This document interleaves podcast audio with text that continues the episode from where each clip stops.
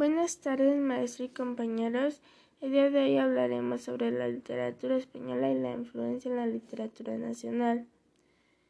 Mi nombre es Esmeralda Seguí Hernández y soy del grupo de tercero A. Empecemos. Solamente a partir del siglo XVIII y en un sentido exclusivamente geográfico es posible hablar de la literatura española escrita. Hasta este periodo se supone la coexistencia de una poesía de transmisión oral en lenguaje romance, tanto lírica como épica, junto a unos usos espirituales cultos cuya lengua de expresión y transmisión era latín. Hasta la década de 1950 fue habitual considerar el comienzo de la literatura española. Se daba como una obra épica que era transmitida generalmente de forma oral por los juglares. La historiografía literaria no tuvo en cuenta datos proporcionados por crónicas anteriores a la definitiva fijación textual del dicho cantar de gesta.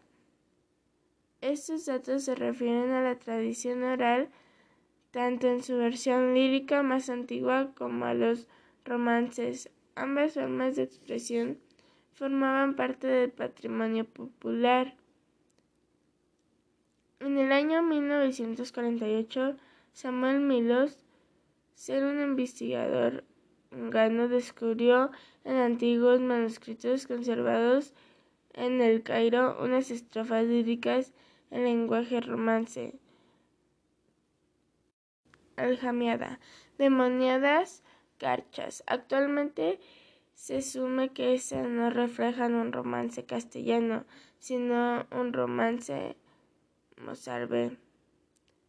Los emilianeses del siglo X fue el primer texto escrito en forma romántica española. En realidad no tiene carácter literario.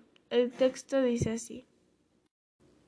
Con ayuterio de nuestro dueño, dueño Cristo, dueño salvotere, que el dueño yet ena honor a cual dueño tiene lead maditone cono patre cono supritu sancon en los seculus de los seculus facanos deus omnipotes tal. Servicio fere que Tene eale sue feis landicios señamos con la ayuda de las traducciones, con la ayuda de nuestro Señor, Don Cristo, Don Salvador, el Señor que está en honor y el Señor que tiene el mando con el Padre, con el Espíritu Santo, en los siglos de los siglos. Háganos Dios omnipotente, hacer el servicio que delante de la luz faz gozosos seamos. Frente a la época francesa y la época española, poseen unos rasgos diferentes muy acusados, como mayor realismo frente a los elementos sobrenaturales y fantásticos que aparecen en la época francesa, mayor vitabilidad, los argumentos e historias medievales de la época española pervivirán luego en el teatro clásico del siglo de oro y en el romancero viejo y nuevo hasta la actualidad de una forma oral e incluso escrita. Utiliza una rima más fácil y libre, la asonante frente a la época francesa, escrita en rima consonante. El verso de la época española es lírico irregular de distinta medida con predominio de alejandrino o de catorce sílabas con pausa verbal o censura casi siempre tras la séptima sílaba, mientras que el de la época francesa es regular y socialíbico.